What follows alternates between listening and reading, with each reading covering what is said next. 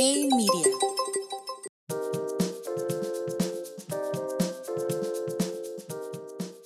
Soy Gerardo Vázquez y esto es G-Mercados Daily por G-Media.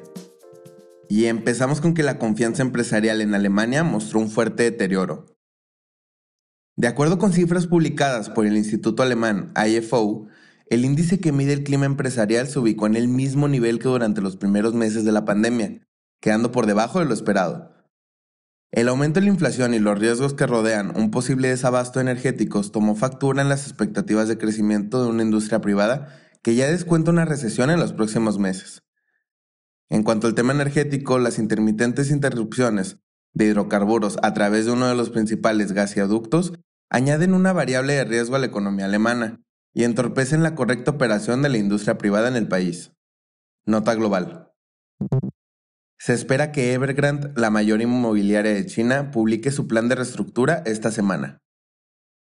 De acuerdo con medios locales, la desarrolladora podría presentar un plan para reestructurar más de 20 mil millones de dólares de deuda colocada en manos extranjeras. Si bien una correcta negociación del pago de la deuda le brindaría mayor margen de maniobra para seguir operando, la importancia de la reestructura no termina ahí, pues la estrategia podría sentar las bases para toda la industria inmobiliaria china, que lucha por incrementar los niveles de liquidez que se perdieron cuando el gobierno limitó el nivel de endeudamiento. Inició la semana más cargada de reportes trimestrales en Estados Unidos con resultados mixtos. Por el lado positivo, Coca-Cola logró superar los retos que implican mayores costos de materias primas con una correcta asignación de precios y mayores volúmenes de venta. Como resultado, la empresa superó las expectativas de ingresos del consenso.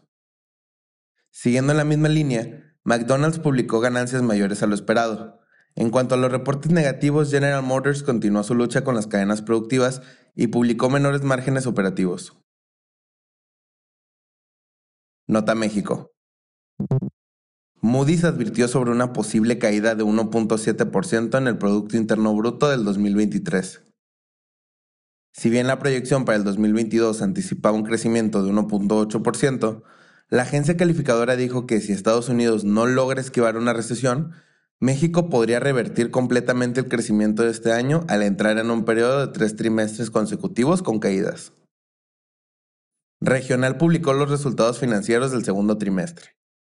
Los ingresos de intereses netos incrementaron más de 22%, quedando por encima del consenso gracias a dos factores principales, el sólido incremento de casi 8% en la cartera de crédito y las mayores tasas de interés que siguieron la línea de la política monetaria del Banco de México.